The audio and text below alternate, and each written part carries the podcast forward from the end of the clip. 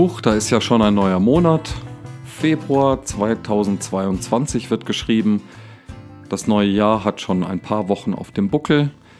Es war also schon Zeit genug, um festzustellen, äh, wo es noch nicht so richtig gut angelaufen ist, wo man noch nachbessern kann, wo die ersten Problemfelder liegen. Und da schwillt dem einen oder der anderen vielleicht auch schon mal kräftig der Kamm, weil man sagt, hey, so geht's nicht weiter. Wir haben noch ein gutes Stück Jahr vor uns. Also, komm, wir packen's an. Eine ungeheure Energie und die wird geboren in was? In Kritik, in Unzufriedenheit oder sogar in Wut. Und so ist der Monatsspruch, der rausgesucht ist für den Februar, gar nicht so unpassend. Dort heißt es nämlich, wenn ihr zürnt, also mit anderen Worten, wenn ihr wütend seid, dann sündigt nicht. Und es heißt weiter, lasst die Sonne nicht untergehen über eurem Zorn. Sprich, nimm deine Wut nicht mit in den Schlaf. Das sind Lebensweisheiten, die jetzt primär mit dem Evangelium, mit dieser guten Botschaft von Jesus Christus äh, gar nicht so arg viel jetzt zu tun haben, denkt man. Der Epheserbrief hat ganz viel damit zu tun, weil er redet von den Folgen, die eine Begegnung mit Jesus gehabt hat. Menschen haben ja ihr Leben umgekrempelt, sie haben neue Richtungen eingeschlagen, sie haben auch neue Gemeinschaften gesucht, sind mit äh, Leuten unterwegs, die würden sie sich sonst nicht als Freunde raussuchen, Leute, die aus unterschiedlichsten Ecken kommen, die unterschiedlichste Erfahrungen mitbringen und eben auch Prägungen, und damit setzt sich der Epheserbrief auseinander. Er drückt das, ähm, wie ich finde, in, in positiver Weise ganz hübsch aus, indem er darauf abzielt, Leute sind unterschiedlich begabt, sie bringen unterschiedliche Schätze mit ein und werden deswegen auch an unterschiedliche Stellen innerhalb der Gemeinschaft dann gerufen, berufen, das heißt äh, platziert, sie, unter, äh, sie übernehmen unterschiedliche Aufgaben. So kann man das sehr, sehr positiv ausdrücken. Man könnte aber auch sagen, die Leute kommen nicht miteinander klar, also tun wir den einen in die Ecke und den anderen in die andere. Punkt.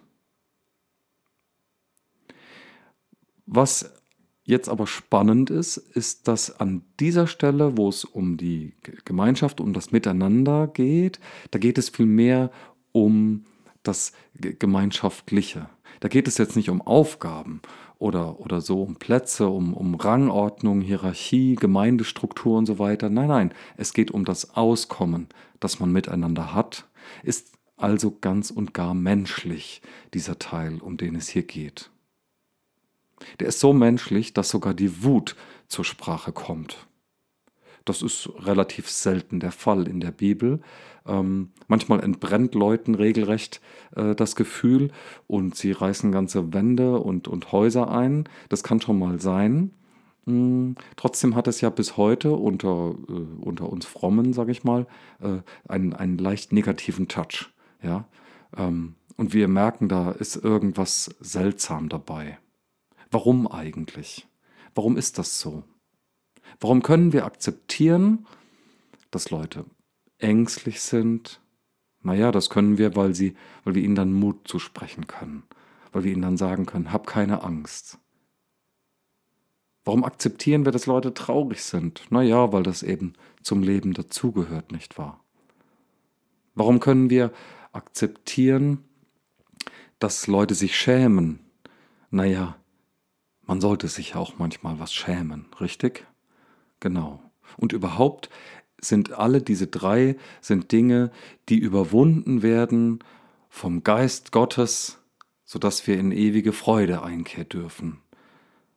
Hm. Und dann ist da noch die Wut.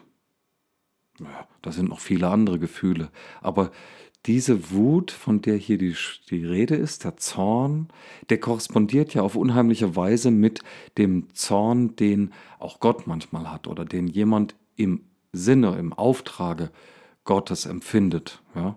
Manche Propheten, die waren ganz schön wütend über die Gesellschaft, über die Ungerechtigkeit, die sie wahrgenommen haben.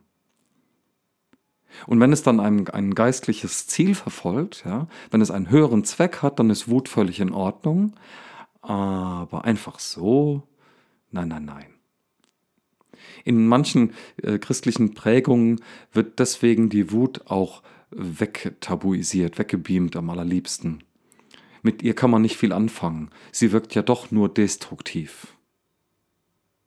Ja, und als letztes Argument gilt dann immer noch der Abendmahlstisch, wo man sagt, ja, also wenn, wenn du Wut hast, also wenn, wenn du mit jemandem nicht klarkommst in der Gemeinschaft, weil ihr ein Problem miteinander habt, dann, dann geh lieber nicht zum Abendmahl. Moment mal, sage ich mir dann, äh, ist nicht der Abendmahlstisch der Tisch, wo alle einfach so geladen sind, wo der Herr vorher mir noch die Füße gewaschen hat und ich einfach hin darf, so wie ich bin. Und dann höre ich, ja, theoretisch schon, aber wenn du doch weißt, dass du ein Problem mit jemandem hast, dann, dann klär das bitte draußen und dann komm dazu, wenn du in der Stimmung bist. Hm. Seltsam sehr seltsam. Könnte es sein, dass Wut deswegen in die böse Ecke gestellt wird, weil sie so eine destruktive Energie mit sich bringt? Ja, das scheint mir realistisch. Der, der, der wütend ist, der poltert in der Regel einfach los, lässt seinen Gefühlen einfach Bahn, wo wir unsere Trauer noch ein Weilchen im Griff haben wo, wo man nicht sofort ähm, aus Angst lossprintet ähm, oder so, da kann man noch so einen Übergang irgendwie hinkriegen. Aber bei Wut, wenn sie einen direkt erwischt, da muss man schon gut, sehr gut trainiert sein oder dieses besondere Persönlichkeitsmerkmal haben, ähm, dass man Wut um der Harmonie willen unten hält. Aber in der Regel ist sie sofort da. So, und wenn man sie jetzt einfach laufen lässt, kann man viel Schaden anrichten. Gar keine Frage. Das ist gefährlich für eine Gemeinschaft, wo jemand seinem Gefühl Wut, Zorn einfach unmittelbar ähm, Raum gibt. Da wird man zum Täter. Da passiert Gewalt. Das wird übergriffig. Entweder durch Lautstärke oder durch auch, ja, wenn es körperlich wird, oder auch die Wortwahl kann dramatisch sein. Das schadet dann einer Gemeinschaft. Und wahrscheinlich ist es deswegen so ein bisschen ins Ausgedrängt worden, hier Schluss mal mit der Wut, das ist Sünde. Aber dem stimme ich im Sinne jetzt von Epheser 4 überhaupt nicht zu. Wut ist ein Gefühl, das einfach nur zu uns gehört. Es ist da so wie alle anderen auch. Die Frage ist, welchen Stellenwert räumen wir der Wut ein? Der Epheserbriefschreiber, der lässt die Wut einfach stehen. Und das finde ich fantastisch. Ich liebe ihn dafür, dass er nicht sagt, die Wut ist Sünde, sondern wenn ihr wütend seid, wenn ihr zürnt, dann sündigt nicht. Denn er weiß ganz genau, die wütenden Leute, die können einfach lospoltern und unheimlich viel Schaden anrichten, okay. Ähm, das kann richtig dramatisch werden. Aber was dann nämlich die Folge ist, ist, dass Beziehungen zerstört werden durch das, was gesagt wird, wie es gesagt wird und was die anderen dann damit anfangen. Beziehungen gehen kaputt, werden in Frage gestellt, geraten in Gefahr. Und das ist im Kern Sünde, wo Beziehungen enden, wo Beziehungen abgebrochen werden. So definiere ich zumindest Sünde und nicht das, was wir tun. An sich ist es schon, sondern die Folge davon. Der Epheserbriefschreiber lässt die wütende Person einfach stehen. Er lässt sie sein, wie sie ist. Das passt irgendwie zu diesem Bild, was ich von Gott habe, der mir sagt, komm einfach, wie du bist. Komm einfach zu mir, du darfst sein. Sogar an meinem Tisch darfst du einfach sein. Ängstlich, traurig, fröhlich, manchmal auch verschämt, auch wütend, sogar wütend. Wie viele Jünger Jesu waren wütend und er hat trotzdem sie sein lassen, sie mitgenommen auf die Reise, sie gebrauchen können in seinem Reich, das jetzt schon begonnen hat. Das hat mit meinen Gefühlen nämlich relativ wenig zu tun. Meine Gefühle, die sind wie der Wind, die gehen hin und her, hoch und runter. Und da muss man schon sehr genau hinschauen, um zu sagen, das ist jetzt problematisch oder nicht. Aber bin ich Arzt? Bin ich Therapeut? Nein, darum geht es auch nicht. Sondern es geht darum, äh, dass der Wütende in dem Moment, wo er wütend ist, nicht absehen kann, was die Folgen seines Tuns wird. In dieser Hinsicht ist der Ratschlag des Epheserbriefschreibers ein, ein bisschen lustig, weil wie soll der denn das kontrollieren? Es ist also letztlich ein Hinweis darauf, was sowieso passiert. Da wo die anderen Gefühle ähm, sogar Mitgefühl wecken, ist das bei den Zornigen eher nicht so der Fall das sind eher Unsympathen. Ja, da gesellen sich höchstens dann gleich und gleich zusammen. Aber es ist völlig okay, wütend zu sein. Denn was auch immer in meinem Leben passiert, löst ja in mir etwas aus. Und solange ich das, was es in mir auslöst, nicht überbewerte, das dann nicht zum Maßstab aller Dinge werden lasse, nicht in meinem Kopf- und Seelenkreisel gefangen bleibe, sondern mich damit an den hinwende, der mich geschaffen hat, der sagt, er liebt mich, an Gott, der dann trotzdem noch etwas mit mir anzufangen weiß oder gerade damit, hey, dann wird irgendwie alles gut. Dann mache ich mir ja auch bewusst, wie es gerade um mich steht und darf erleichtert sein, darf mich freuen darüber, dass ich willkommen bin.